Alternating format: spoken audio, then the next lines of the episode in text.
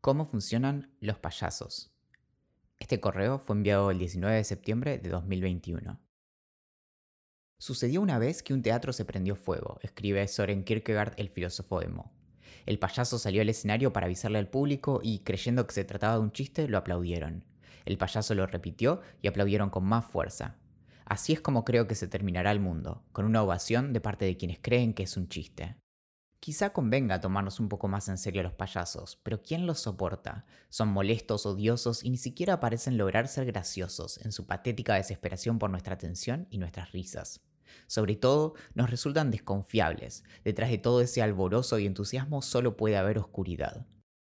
Los payasos, bromistas, bufones, arlequines, acróbatas, músicos, juglares, parecen haber existido siempre. Como cuenta Enid Welsford and the Fool, His Social and Literary History de 1935, aparecen en la mayoría de las culturas. Los payasos pigmeos hacían reír a los faraones egipcios en el 2500 antes de la era común. En la antigua China imperial, algunos payasos eran los únicos que podían marcarle sus transgresiones al emperador. Entre los Hopi, en Norteamérica, existía la tradición de interrumpir los serios rituales de baile con ridículas payasadas. En la antigua Roma, el Stupius tenía el papel de arruinar los planes en algunas obras de teatro, y los bufones de la corte de la Europa medieval eran una forma autorizada para reírse de quien tuviera el poder. Quizá la historia del payaso, como lo conocemos, sea algo más reciente. A fines del siglo XVIII, en Europa Occidental y Gran Bretaña, era el payaso de pantomima, una especie de bufón torpe, la figura de payaso predominante pero como cuenta Andrew McConnell Stott en The Pantomime Life of Joseph Grimaldi de 2009, fue un payaso en particular quien probablemente haya inspirado a su versión contemporánea. Joseph Grimaldi, el Homo Pagliaccio, era un actor de teatro y no un payaso circense, tan conocido que a veces se dice que todos en Londres o bien lo habían visto en vivo o conocían a alguien que lo hubiera hecho. Antes de Grimaldi, el maquillaje del payaso podía consistir en algo de rubor, quizá para simular una ligera borrachera, pero no mucho más. Grimaldi, en cambio, introdujo la base blanca sobre la cara con brillantes círculos rojos en las mejillas que acompañaba con un colorinche atuendo imposible de ignorar. Grimaldi volaba por los aires, se paraba en su cabeza, peleaba consigo mismo y dominaba el arte de la imitación cómica. Pero como sucede con cuanto payaso podamos cruzarnos, su vida lejos estaba de la jovialidad de sus presentaciones. Atormentado por su propia depresión, un violento pasado a merced de un padre alcohólico, la muerte de su esposa y su hijo en el parto, y una serie de dolencias crónicas vinculadas a la violencia física de sus proezas, Grimaldi alguna vez comentó, I am grim all day, but I make you laugh at night. Algo así como, estoy triste todo el día, pero te hago reír a la noche. Luego de su muerte a los 59 años, probablemente acelerada por su alcoholismo, la edición de sus memorias fue encomendada a un joven Charles Dickens, que con una ligera obsesión por los payasos había explorado su relación con el alcoholismo un año antes en The Pickwick Papers de 1836, donde despliega este contraste entre la vida de los payasos arriba y abajo del escenario. Como diría varios siglos más tarde Douglas Coupland, quizá los payasos beben para ahogar las penas de ganarse la vida atormentando niños. Según Stott, fue Dickens quien introdujo esta idea del payaso como una figura sombría que literalmente se autodestruye para hacer reír, haciendo imposible no preguntarse qué sucede realmente debajo del maquillaje. Del otro lado del canal era Pierrot, el personaje del mismo Jean Gaspard de Bureau, quien deleitaba al público francés con sus payasadas, acentuadas por sus marcadas cejas negras y labios rojos sobre su cara blanca. La identidad de cada payaso, generalmente anclada en su maquillaje facial, no solo apunta a establecer su unicidad, sino que artesanalmente es custodiada en registros pintados en huevos de cerámica hasta el día de hoy. Pero mientras que la vida de Grimaldi había sido trágica, apunta Linda Rodríguez McRobbie, la de De había sido siniestra. En 1836 mató a un niño con su bastón luego de que éste se burlara de él en la calle. ¡Qué payaso! Por entonces, el circo comenzaba a mutar del espectáculo ecuestre típico del siglo anterior al desfile de curiosidades y acrobacias entre el que se contaba, entre otras cosas, con los payasos como interludio cómico entre las presentaciones, quizá para que el público pudiera respirar un poco entre tanta tensión. Teniendo más tiempo que llenar, las presentaciones de los payasos se volvieron aún más amplias y provocadoras, claramente marcadas por el humor físico y desafiante. Como menciona el crítico Edmond de Goncourt en Los Hermanos Semgano de 1879, el arte de los payasos es ahora más bien aterrador y ansiógeno, con hazañas suicidas, gesticulaciones monstruosas y frenéticas imitaciones que le recuerdan a uno al patio de un manicomio. Mientras tanto, a fines de siglo en Italia se estrenó Pagliacci de 1892, literalmente Payasos, una ópera que relata la tragedia de un payaso que condena la infidelidad de su esposa asesinándola en el escenario. Es esta fuente inagotable de tragedia en la vida de los payasos la que inspira aquel chiste de Rorschach en Watchmen de 1986. Un hombre va al médico, dice que está deprimido, que la vida parece dura y cruel, que se siente completamente solo en un mundo amenazante donde lo que le espera es vago e incierto. El médico le dice, el tratamiento es sencillo, el gran payaso Pagliacci está en la ciudad, vaya a verlo, eso debería animarle. El hombre estalla en lágrimas y le dice, pero doctor, yo soy Pagliacci. Ja, en Estados Unidos, según H.L. Mencken, el Edén de los payasos, el circo se volvió un espectáculo itinerante que fortaleció aún más el desarrollo del payaso triste y empobrecido, cuya profunda angustia, cara triste y aspecto harapiento hacía reír a carcajadas. Fue esta caracterización la que algunas décadas más tarde inspiró a uno de los más queridos personajes de Charles Chaplin, nada más gracioso que la Gran Depresión. ¿En qué momento los payasos pasaron a ser un entretenimiento infantil? Es algo que amerita detenerse en su introducción masiva gracias a la televisión. Para mediados de los años 60, la espera para entradas para ver al famoso Bozo el payaso era de 10 años, y en 1963 McDonald's, uno de los auspiciantes del programa, introdujo a su icónico payaso Ronald en una movida que alguna vez fue cuestionada como responsable de seducir a los niños hacia un estilo de vida menos saludable. Pero si el atractivo de los payasos siempre fue su paradoja, el encanto de la contradicción entre su atormentada existencia y la alegría que buscan provocar, quizá nuestro desencanto solo sea el reflejo de un profundo malentendido y su inocencia una expectativa mal depositada. Siempre fue la vida real de los payasos, esa que contra sus esfuerzos parece haberse filtrado en el imaginario colectivo, la que provocó fascinación por desentrañar lo que sucedía bajo el maquillaje. La desconfianza no es sino el resultado de lo que nos provoca descubrir que alguien esconde algo, muchas veces más oscuro que lo que se muestra. Y nada peor que la confirmación de una sospecha puede sucederle a quien le persigue su paranoia. Entre 1972 y 1978, el asesino serial John Wayne Gacy, también conocido como Pogo el payaso, violó y mató al menos a 33 hombres en el área de Chicago y una vez declaró, viste cómo es, los payasos pueden salirse con la suya. Fue ejecutado en 1994. ¿Para qué?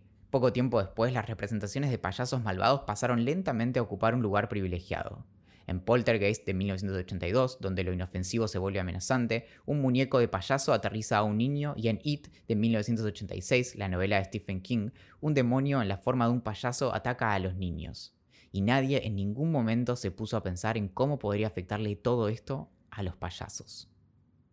No es fácil ser payaso, uno solo quiere hacer reír y la gente te mira como si hubieras matado a alguien. Un día, hace muchos, muchos años, mi tía nos contó que se había puesto de novia y estaba muy contenta. Impaciente porque lo conociéramos, nos lo presentó. Su novio era un payaso, literalmente. Bueno, en realidad hacía clown, que debe ser una de las maneras que los payasos encontraron para que los tomen un poco más en serio y quién podría culparlos. Claro que no existen estadísticas oficiales porque payaso no es una profesión que aparezca entre las opciones de un censo, pero los payasos parecen estar en marcada extinción.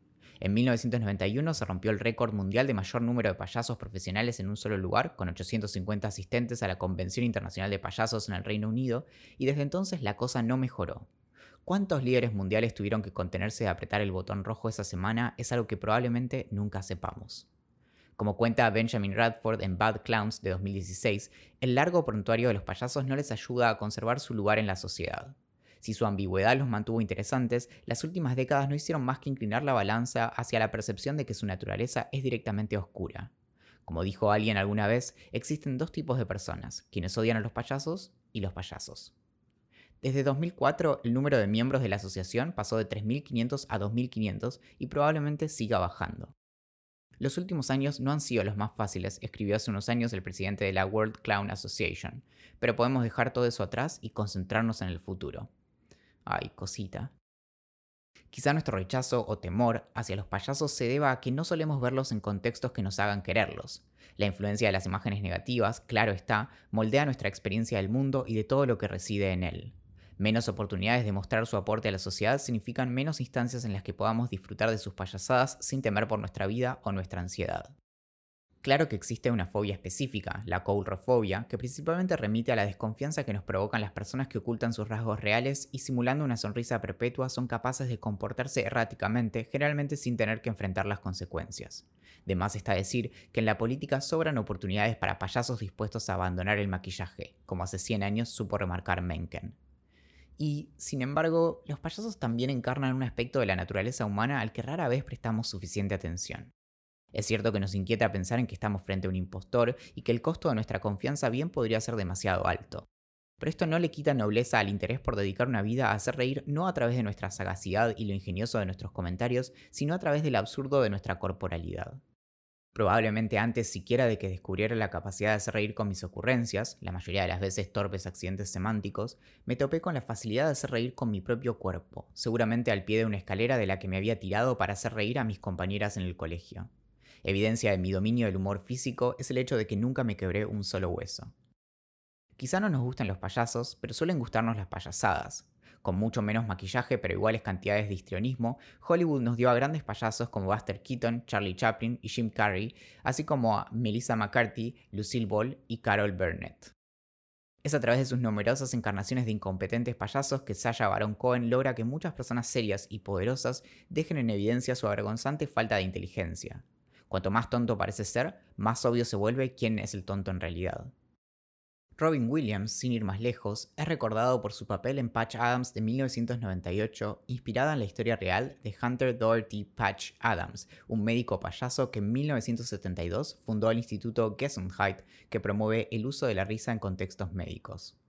Y aunque aún se necesita más evidencia para dar cuenta de su efectividad, la presencia de payasos parece reducir la ansiedad previa al quirófano en niños y en el caso de aquellos que tienen afecciones respiratorias, su interacción con payasos terapéuticos parece acelerar su recuperación. El humor, en su forma más sencilla e inocente, incluso parece mejorar las probabilidades de lograr el embarazo en tratamientos de fecundación in vitro, y en geriátricos, la presencia de payasos ancianos parece disminuir los síntomas del Alzheimer.